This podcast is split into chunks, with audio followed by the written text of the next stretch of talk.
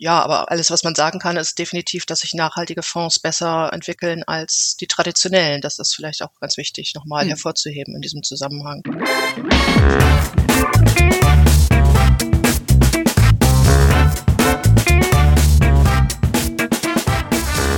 Ich begrüße euch super herzlich zum Her Money Talk, dem Geld- und Karriere-Podcast für Frauen. Heute geht es um ein Thema, das vielen von unseren Zuhörerinnen besonders am Herzen liegt, nämlich das nachhaltige Investieren. Für einige von uns wird das künftig aber schwieriger, nämlich für diejenigen, die Gas und vor allem Atomkraft nicht als nachhaltig sehen und hier nicht investieren wollen. Die EU macht hier uns einen Strich durch die Rechnung und äh, was genau dahinter steckt, welche nachhaltigen Fondskategorien en vogue sind und welche Fondskategorien sich über besonders viel Geld freuen durften im ersten Halbjahr, das bespreche ich heute mit Antje Schiffler vom internationalen Research und Rating House Morningstar. Antje ist langjährige Journalistin, unter anderem bei der FAZ und seit April ist sie Editor bei Morningstar in Frankfurt und das erste Mal bei uns im Podcast und das erste Mal im Podcast überhaupt. Deshalb very exciting und herzlich willkommen, liebe Antje. Ja, hallo Anne, vielen Dank, vielen, vielen Dank für die Einladung. Ich freue mich total, dass, ähm, dass ich hier sein darf und hier über dieses äh, Thema sprechen darf. Ich bin auch recht frisch bei Morningstar genau. und ähm, genau, mein erster Podcast. Genau, und dann werden wir jetzt mal ein bisschen plaudern. Du, deine Stammhörerinnen wissen natürlich, dass ich selber lange bei Morningstar war. Und deshalb zunächst mal meine allererste Frage. Ja, wie gefällt's dir denn bei Morningstar, bei deinem alten Arbeitgeber? Es gefällt mir da super, muss ich sagen. Also wie gesagt, ich bin erst seit April an Bord. Aber es sind jetzt natürlich super spannende Zeiten. Es ist äh, so viel los am Markt. Es ist so viel los in der Welt leider. Und Morningstar natürlich hat ja. diese Mission, sage ich mal, Anlegern auch an die Hand zu nehmen und ich sage mal Wege aufzuweisen, wie man durch diese Zeit navigiert. Und das finde ich total spannend in diesem internationalen Team, das zu machen und dazu beitragen zu können. Ja, deine Aufgabe ist ja hier dann auch, äh, sag ich mal, Pressearbeit zu machen in Deutschland ne? und Analysen zu machen. Vielleicht kannst du ein bisschen was erzählen über deine tägliche Arbeit. Genau, also zum einen, wir haben tatsächlich, ja, es ist redaktionelle Arbeit. Ich betreue die Webseiten. Wir veröffentlichen da täglich ein bis zwei Artikel zum Thema Geldanlage, ähm, immer aus Sicht oder hm. geschrieben für die Investoren. Und zum anderen ist es tatsächlich die Pressearbeit auch, also mit den Journalisten mich auszutauschen, den Daten zur Verfügung zu stellen. Morningstar hat natürlich zahlreiche Daten zu, zu Fonds hm. und da auch immer ja, Journalisten mit den Informationen zu versorgen. Ja, oder jetzt mal uns und unsere Hörer. Genau. Ich habe gesehen, ich äh, gucke mir ja auch den Morningstar-Seite regelmäßig an. Wir arbeiten ja mit euch auch und nutzen viele eurer Zahlen ja. auch, äh, wenn wir Auswertungen machen unsererseits. Mhm weil wir das für eine sehr seriöse, logischerweise Datenquelle halten und, und mir die Arbeitsweise natürlich von früher noch vertraut ist. Mhm. Ich habe gesehen, du hast auch ein bisschen was geschrieben zum Thema Kindergeld, wie man Kindergeld ja. für Kinder gut investieren kann. So, also finde ich auch ja. gut. Da kommt dann auch immer so ein bisschen was. Also wer mal ein bisschen auf der Morningstar-Webseite stöbern möchte, darf das gerne tun. Gerne. Ja, aber wir wollen uns heute einem anderen Thema widmen, nämlich Nachhaltigkeit zum einen. Mhm. Vielleicht, äh, ich habe es in der Anmoderation gesagt, vielleicht habt ihr es mitbekommen, vor einigen Wochen ging ja ein Aufschrei durch die sozialen Medien und die Presse, als es dann hieß, die EU stuft Atomkraft und Gas jetzt als nachhaltig ein. Da denkt man erstmal, what? Ja, das finden wir Deutschen natürlich sonderbar. Fragt man die Franzosen, sehen die das anders? Ja, also da sieht man natürlich schon mal den inhärenten Konflikt in der EU, aber das ist ein anderes Thema, müssen wir nicht diskutieren. Aber das ist deshalb so wichtig, weil diese Einstufung, die dann erfolgt, ist wichtig für die sogenannte Taxonomie. Ja, dann kann man gleich noch drüber sprechen, was es genau ist. So ein EU-weites Klassifizierungssystem für klimafreundliche Projekte. Und vielleicht, Antje, zunächst mal, erläutere mal ganz kurz, was diese Taxonomie ist, welche Bedeutung das eben auch hat für, für die Branche und für die Fonds und warum Atomkraft jetzt einfach äh, plötzlich als nachhaltig gelten soll. Mhm. Wie kann das passieren? Ja, also Taxonomie erstmal muss man sich natürlich in Erinnerung rufen. Es soll einen Rahmen geben, wie ökologische Nachhaltigkeit definiert ist und wie Investoren praktisch nachhaltig investieren können. Es ist also ein Rahmenkonstrukt und äh, soll letztendlich das Vertrauen bei Investoren auch stärken. Es soll grüne Investitionen transparenter machen und auch attraktiver und äh, auch gleichzeitig die Investoren vor Greenwashing schützen. Das ist ja auch immer ein Thema. Hm. Also ist es als, ja. als ähm, ich sag mal, als Empfehlung zu interpretieren, in Gas und in Atomkraft zu zu investieren, das sicherlich nicht. Das wurde sicherlich ähm, oft, ich sag mal, ein bisschen übertrieben dargestellt vielleicht oder falsch interpretiert, aber so ist es nicht zu sehen. Ich denke, was passiert ist, ist, wir haben zwei Schwergewichte in der EU, das sind Frankreich und das sind Deutschland. Und wir wissen, Frankreich hat sehr viel Kernkraftwerke. Und Deutschland, das erleben wir jetzt, ist sehr, sehr abhängig von Gas. Das merken wir jetzt ja gerade sehr schmerzhaft. Und es mhm. wurde weitgehend so interpretiert, ich sag mal, ja, den beiden Schwergewichten da jeweils einen Knochen hinzuwerfen und in ihrer jeweiligen Ausrichtung in der Energieversorgung ja einen Gefallen zu tun. Aber es ist sicherlich ein zweischneidiges Schwert, das kann man nicht anders sagen. Es ist jetzt nichts, wo man aufschreien kann und jubeln kann. Aber diese, diese Taxonomie, hast du ja gesagt, so ein Regelwerk, mhm. ne, so zur Orientierung. Mhm. Und das ist ja, damit man so ein bisschen weiß, was ist jetzt was, ja. Mhm. Aber das hat ja für die Fondsbranche große Konsequenzen, weil die orientieren sich ja eben so daran und so bauen ja auch die Fonds zusammen. Aber wenn, wenn man jetzt dann einmal sagt, Gas gilt jetzt als nachhaltig und, und Atomkraft eben auch, das bedeutet ja dann in der Konsequenz für die Fonds, dass sie einfach oder die ETFs, dass sie die durchaus mit reinnehmen können und trotzdem noch als nachhaltig gelten. Das ist sicherlich so zu interpretieren, so verstehe ich das auch, ja. Aber wie gesagt, es ist sicherlich nicht so zu interpretieren, dass es jetzt langfristig, ich sag mal, einen Stempel drauf bekommen soll und das jetzt weiter ausgebaut werden soll. Das, so würde ich es nicht interpretieren. Okay, das ist so ein, so, du sagst eher so ein Entgegenkommen für, wie du sagst, für diese großen Länder. Aber ich sag mal, für kritische Investoren, die sehe oder Investorinnen, für die ist das ja nach wie vor No-Go. Das heißt, man muss jetzt einfach äh, nochmal genauer hingucken, um zu sehen, was in den Produkten drin ist, oder? Ja, letztendlich ist es so. Du musst genau hinschauen und Hausaufgaben machen, wenn du wirklich tatsächlich ja, Kernkraft ausschließen willst oder halt die fossilen Brennstoffe, dann ist es sicherlich jetzt ein bisschen schwieriger geworden, ja. Ja, aber das ist ja natürlich jetzt dann schon äh, schwierig, wenn ich Anlegerin bin und möchte genau wissen, was ist denn da jetzt drin.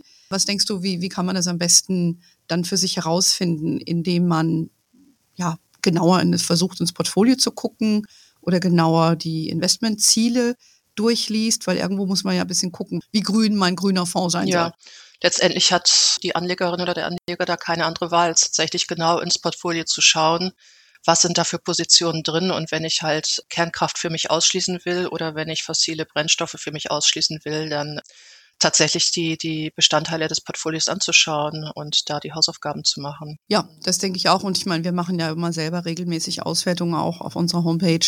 Wir haben gerade wieder was veröffentlicht zu dem Thema nachhaltige Produkte. Und da kann man sich ja da auch ein bisschen Guidance holen, wenn man verstehen will, was in den Produkten drin ist. Mhm. Und ja, bei uns gibt es ja genügend Info auch, auch dazu, wie man das vielleicht erkennt, was da drin ist oder aus drin ist. Wir veröffentlichen, das gehört ja auch zu deinen Aufgaben, regelmäßig die Zu- und Abflüsse von unterschiedlichen Assetklassen. Ja, also ob das jetzt Aktienfonds, Rentenfonds, was auch immer für Produkte, ETFs sind. Und wir haben uns mal euren aktuellen Report angeschaut vom, vom Juni. Mhm. Und da ist uns aufgefallen, dass gerade bei den nachhaltigen Fonds gab es recht gute Zuflüsse. Ja, also viele Anleger scheinen neues Geld in äh, diese nachhaltigen Produkte gelegt zu haben. Kannst du uns mal ein bisschen erklären, was, was da so ein bisschen der Hintergrund ist und was für eine Art von nachhaltige Fonds dann, das dann war? Weil es gibt ja so dunkelgrüne und hellgrüne, wie wir immer so sagen, ne? also diese Produkte nach Artikel 9, die ja als richtig ja, stark nachhaltig sind oder eher die leichtere Variante? Mhm. Ja, es war tatsächlich so, dass im Juni noch die sogenannten dunkelgrünen Fonds, das sind die Artikel 9 Fonds, noch einige Gelder anziehen konnten. Ist jetzt auch nicht mehr so viel wie in den Vormonaten, aber durchaus ist das noch im Plus gewesen. Artikel 9 Fonds, vielleicht zum Verständnis, das sind die strengeren Fonds, die sozusagen einen Impact erzielen sollen. Im Gegensatz dazu die Artikel 8 Fonds sind, ja, werden auch hellgrüne Fonds genannt, sind also nicht ganz so strikt in ihrer Auslegung und äh, da gab es tatsächlich wieder Mittelabflüsse. Das haben wir erstmals gesehen im, im ersten Quartal, dass sich das umdrehte, sage ich mal, das ganze letzte Jahr mhm. über war es immer positiv, konnten diese nachhaltigen Fonds immer Gelder anziehen und das hat sich tatsächlich im, im ersten Quartal ein bisschen umgedreht. Und ähm, ja, aber alles, was man sagen kann, ist definitiv, dass sich nachhaltige Fonds besser entwickeln als die traditionellen. Das ist vielleicht auch ganz wichtig, nochmal hm. hervorzuheben in diesem Zusammenhang. Also da gilt, the trend is your friend. Ja, das heißt also, dass die nachhaltigen Produkte nach wie vor viele Gelder eben anziehen, besonders die impact-orientierten Produkte. Also sage ich mal, die Investoren scheinen nach wie vor sehr überzeugt zu sein und äh, lassen da viel Geld reinfließen. Ja. Kann also so doof nicht sein. Viel, ja, ist relativ natürlich, aber es ist, wie gesagt, bei den Artikel 9 Fonds ist es durchaus noch positiv. Was waren insgesamt so die Hauptergebnisse, wenn ihr euch die Zuflüsse und Abflüsse angeschaut habt? Durchaus kann man sehen, dass jetzt ähm, solche Sachen wie Inflation, die ganzen Probleme, die wir haben in den Lieferketten, also das ganze konjunkturelle Umfeld, das verunsichert die Anleger. Das sieht man ganz klar. Und mhm. natürlich auch der Krieg in, in der Ukraine. Wir haben gesehen, dass tatsächlich, also im Juni war es das schlechteste Ergebnis für in Europa ansässige Fonds in Bezug auf Mittelzuflüsse seit dem ja, Ausbruch der Pandemie im März 2020. Das war natürlich auch ein ganz bitterer Monat, aber der Juni war, was das angeht, sicherlich auch nicht äh, toll. Insgesamt sind ja immerhin 47 Milliarden Euro abgeflossen in diesem Monat. Wenn man sich das Halbjahr anschaut, also die ersten sechs Monate des Jahres, das ist ein bisschen gemischter. Aber jetzt der Juni, da blieb eigentlich keine Anlageklasse von den Abflüssen verschont. Also es ging über Aktien hm. bis Rentenfonds, Commodities sogar, sahen alles Abflüsse. Und ja, vielleicht mal, wenn wir uns ein bisschen ins Detail gehen wollen, Rentenfonds, das haben wir gesehen bei den festverzinslichen, da ist tatsächlich jetzt schon der fünfte Monat in Folge, dass es Abflüsse gab. Es setzt sich also fort. Es sind vor allem ja, solche Sachen wie die ultrakurzfristigen Euro-Anleihen, wo es zurückging. Es sind Hochzinsanleihen, die nicht mehr als so attraktiv wahrgenommen werden. Und auch Schwellenmarktanleihen. Da sehen wir auch ziemlich große Abflüsse. Positiv ist vielleicht, ja, kann man sehen als, als äh, Safe Haven ähm, US-Staatsanleihen, die waren tatsächlich positiv und genauso mhm. auch die britischen Staatsanleihen. Ja gut, ich würde sagen, das liegt äh, wohl an der Zinsentwicklung. Ne? Ja, genau. Weil man natürlich den Dollarraum als attraktiver bewertet, genau. wenn dort die Zinsen höher sind als bei uns. Ja. Und dann bewegt sich das große Geld ja schon schnell in die eine und die andere ja. Richtung. Ne? Genau. Und dann, ja, Aktienfonds, äh, was haben wir da gesehen? Da gab es auch Abflüsse auf jeden Fall. Das ist auch schon der, der vierte Monat in Folge jetzt und auch wiederum das schlechteste Monatsergebnis seit dem März letzten Jahres. Und da ließen vor allem so die globalen Schwellenmarktaktien haben Federn gelassen, britische Large Cap Aktienfonds und was vielleicht auch noch interessant ist, die Abflüsse sind vor allem auf die aktiven Strategien zurückzuführen. Also ETFs waren da durchaus stabiler. Mhm, okay, das wäre jetzt auch meine nächste Frage gewesen. Das heißt, das Bild, wenn man so die Abflüsse, was eingezahlt wurde in Fonds und was rausgezogen wurde auf Fonds, hat natürlich eng mit dem, was du eben sagtest, mit der Korrelation mit der Zinsentwicklung zu tun. Mhm. Und dann bewegt man sich oder auch wie die Märkte sich neu orientieren. Das heißt, dann große Investoren gehen dann verstärkt raus aus der einen oder anderen Kategorie und schichten ihr Geld um. Aber interessant, ETFs waren ja der Darling der Anlegerinnen, insbesondere hier bei uns, ist es, wir haben einen großen Fanclub. Wie haben die sich denn so im ersten Halbjahr geschlagen? Und die scheinen ja nach wie vor populär zu sein, wenn ich dir eben richtig zugehört habe. Es wurden durchaus Gelder abgezogen, aber bei weitem nicht so in dem Rahmen, wie es aus den aktiven Fonds zu sehen war. Du hast es ja gerade schon erwähnt, genau. Und da, ich hatte es schon gesagt, auf der Aktienseite haben wir sogar in ETFs ein kleines Plus gesehen von immerhin 202 Millionen Euro, während das bei den aktiv gemanagten Aktienfonds deutlich nach unten ging. So mehr als 12 Milliarden wurden da abgezogen. Insgesamt, also passive Strategien, die ziehen bereits seit Mai 2020 Gelder an. Also da sehen wir durchaus einen positiven Trend. Mhm. Und die Zahlen, die ihr messt, die sind ja anhand eurer Datenbank.